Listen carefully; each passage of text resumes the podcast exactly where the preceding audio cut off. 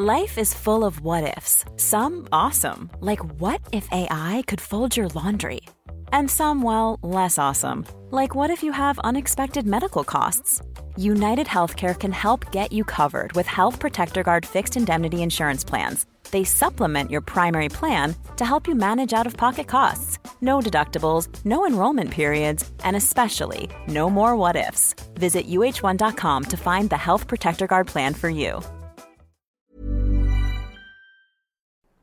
Luis Ignacio Lula da Silva, del Partido de los Trabajadores, será el próximo presidente de Brasil después de haber derrotado en las urnas y por un estrecho margen al actual presidente Jair Bolsonaro.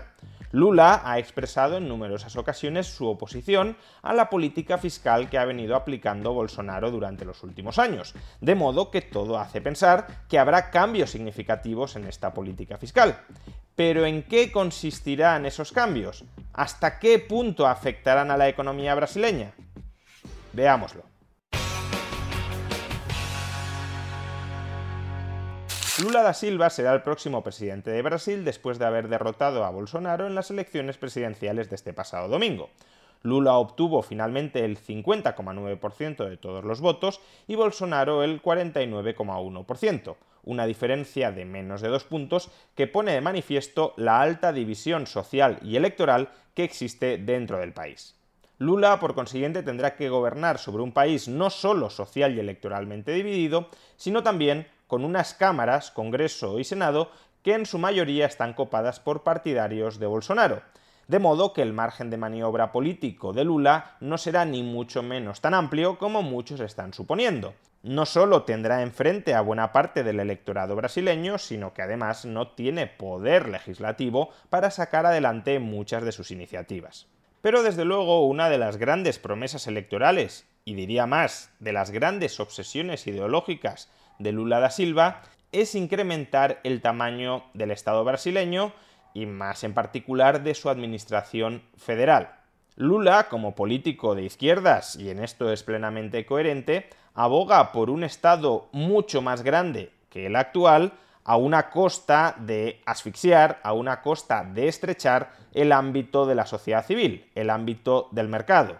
No quiere más mercado y más sociedad a costa de reducir el Estado, sino más Estado a costa de reducir el mercado y la sociedad civil. Sin embargo, para que Lula pueda incrementar de manera sustancial y permanente el tamaño del Estado brasileño, necesita desembarazarse, necesita eliminar las rígidas reglas fiscales que actualmente atenazan, para bien desde una perspectiva liberal, que actualmente atenazan el crecimiento, el potencial crecimiento del Estado brasileño. A día de hoy las finanzas públicas del Estado brasileño se hallan sometidas, subyugadas, controladas por tres reglas de carácter constitucional.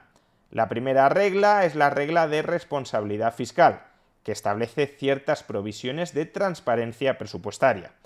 La segunda regla es la llamada regla de oro, que prohíbe que el Estado brasileño se endeude para financiar gastos corrientes. Y la tercera regla, quizá la más importante, el obstáculo más serio a los objetivos expansionistas del Estado que tiene Lula, es la regla del tope de gasto público. Una regla constitucional que impide que el gasto público en Brasil crezca anualmente por encima de la inflación. O dicho de otra manera, esta última regla impide que el tamaño del Estado brasileño aumente en términos reales. Como mucho, se puede incrementar el gasto público en el mismo porcentaje en que se hayan incrementado los precios, para mantener el nivel de gasto público real, pero no por encima, de modo que el gasto público real en Brasil ha de mantenerse constante. Y si el gasto público real se mantiene constante, su peso dentro de la economía, su precio dentro del Producto Interior Bruto, tenderá a caer. Si la economía crece en términos reales y el gasto público se queda constante también en términos reales, el peso del gasto público en el PIB tiende a descender. La regla, no obstante, tiene cierta flexibilidad, Por ejemplo, Bolsonaro se la saltó en 2020 y 2021 apelando a la necesidad de recurrir a gastos extraordinarios para hacer frente a la pandemia. Lo que no se puede hacer es incrementar estructuralmente, ordinariamente, el gasto público por encima de la inflación. De hecho, y como podemos observar en este gráfico, a partir del año 2016, que es cuando se aprueba este techo federal del gasto público, el peso del gasto público en Brasil ha ido descendiendo lentamente. Es verdad que ha habido algún momento de incremento extraordinario, el año 2020, por la pandemia, y es verdad que, como remarcaba hace un momento, se trata de un techo para el gasto federal, pero no para el gasto de las regiones. De modo que, aunque el peso del gasto federal dentro del PIB caiga, se podría compensar por un incremento del peso del gasto público regional dentro del PIB. Pero incluso con todo ello, la tendencia a la baja es clara. Se trata, por tanto, de una norma constitucional tremendamente interesante e importante para cualquier liberal, dado que se trata de una restricción al crecimiento del Estado. Es verdad que en el caso de Brasil se trata de una restricción temporal. Solo durará dos décadas, si no se la deroga antes, claro está entre el año 2016 y el año 2036. Pero ojalá tuviéramos en vigor esa limitación constitucional del gasto en España o en cualquier otro país desarrollado. Se trata, por cierto, de una limitación constitucional del gasto que no fue aprobada por Bolsonaro. Esta norma fue introducida. It's that time of the year. Your vacation is coming up. You can already hear the beach waves. Feel the warm breeze, relax, and think about work. You really, really want it all to work out while you're away. Monday.com gives you and the team that peace of mind. When all work is on one platform and everyone's in sync, things just flow wherever you are. Tap the banner to go to Monday.com. Cool fact a crocodile can't stick out its tongue. Also, you can get health insurance for a month or just under a year in some states. United Healthcare short term insurance plans, underwritten by Golden Rule Insurance Company, offer flexible, budget friendly coverage for you. Learn more at uh1.com. There's never been a faster or easier way to start your weight loss journey than with PlushCare. PlushCare accepts most insurance plans and gives you online access to board certified physicians who can prescribe FDA approved weight loss medications like Wigovi and Zepbound for those who qualify Take charge of your health and speak with a board certified physician about a weight loss plan that's right for you. Get started today at plushcare.com slash weight loss. That's plushcare.com slash weight loss. Plushcare.com slash weight loss. La constitución brasileña en diciembre del año 2016 bajo la presidencia de Michel Temer. Bolsonaro se encontró con esa restricción y más o menos la respetó, ya hemos dicho que en el año 2020 disparó extraordinariamente el gasto por la pandemia. Y de la misma manera, Lula da Silva, en sus primeras presidencias, tampoco se vio sometido a esta regla porque todavía no se había aprobado. Que no está claro cómo Lula pretende convivir con esta norma constitucional que limita sus ansias expansionistas del gasto público.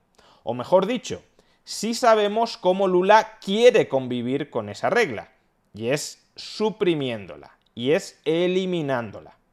El programa electoral con el que el Partido de los Trabajadores concurrió a estas elecciones lleva, entre sus puntos principales, la supresión de ese techo de gasto, porque, según argumenta Lula, si no se elimina ese techo constitucional al crecimiento del gasto público, no podrá desplegar su programa que consiste justamente en expandir sobremanera el tamaño del sector público sobre la sociedad brasileña. Por consiguiente, es obvio que Lula quiere desembarazarse de esa restricción constitucional. En general, los políticos que quieren más poder no quieren estar sometidos a reglas y a restricciones. Lo que quieren es absoluta arbitrariedad para imponer su voluntad sobre los ciudadanos. Eso está claro. Lo que no está claro es cómo pretende eliminar esta regla constitucional, dado que Lula no tiene mayoría en las cámaras y la enmienda constitucional tiene que ser aprobada por las cámaras. De modo que si Lula no consigue eliminar esta regla constitucional, gran parte de su programa económico, sobre todo aquella parte del programa económico que tenga implicaciones sobre el gasto público, quedará en papel mojado, salvo que Lula quiera saltarse la constitución brasileña. Sin embargo, y a este respecto tampoco descartemos que parte de los diputados y senadores bolsonaristas terminen apoyando la propuesta de reforma constitucional de Lula para eliminar o al menos para flexibilizar esta regla de gasto. Y es que el propio Bolsonaro, que repito, no fue el que aprobó la regla, insistió durante su campaña electoral en que esta regla fiscal debía ser, si no eliminada, sí modificada para permitir una mayor flexibilidad a la hora de expandir el gasto público. En la recta final de las elecciones, Bolsonaro necesitaba comprar votos de muchos ciudadanos de renta baja y para eso se puso a prometer subsidios. Y para consolidar un incremento estructural de los subsidios en Brasil, necesitas reformar la regla de gasto. De ahí que Bolsonaro también fuera partidario de alterarla, no de suprimirla, como quiere Lula, pero sí de alterarla para permitir un mayor crecimiento del tamaño del sector público. Pues bien, ojalá la política no haga en este campo extraños compañeros de cama, ojalá no se unan los partidarios de Lula y los partidarios de Bolsonaro para cargarse esa regla que contiene, que limita el crecimiento del sector público del Estado en Brasil. Si esa crucial regla sobrevive, la presidencia de Lula no podrá hacer, al menos desde un punto de vista presupuestario, demasiado daño a la economía brasileña, porque si quiere incrementar unas partidas de gasto, por ejemplo, Lula dice que quiere incrementar el gasto en infraestructuras, tendrá que recortar otras partidas de gasto. No habrá, por tanto, un argumento de peso para subir masivamente los impuestos a la población con el objetivo de financiar un incremento del gasto público que esa regla constitucional impide que se dé.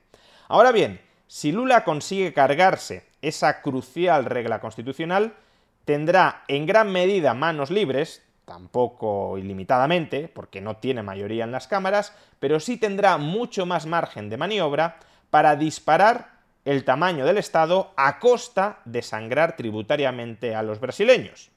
Podrá proponer incrementos muy fuertes del gasto público que si no quiere financiar con deuda, y el propio Lula se ha manifestado en contra de financiar gran parte de ese incremento del gasto público a través de la emisión de deuda pública, tendrá que financiar subiendo impuestos. Y subiendo impuestos no solo a los superricos, sino al grueso de la clase media, de la clase media alta de la sociedad brasileña. Pero si no puede incrementar el gasto público, tan sangrantes subidas de impuestos no tendrán ninguna función, no tendrán ningún sentido y probablemente no se acaben produciendo, salvo quizá de manera cosmética, con el objetivo de alimentar las ansias revanchistas de parte de su electorado. Así pues, lo fundamental para limitar el expansionismo estatal de Lula da Silva es preservar esa regla constitucional que limita el crecimiento del gasto público real dentro de Brasil si esa regla fiscal sobrevive, la presidencia de Lula, al menos desde un punto de vista presupuestario, pasará sin pena ni gloria.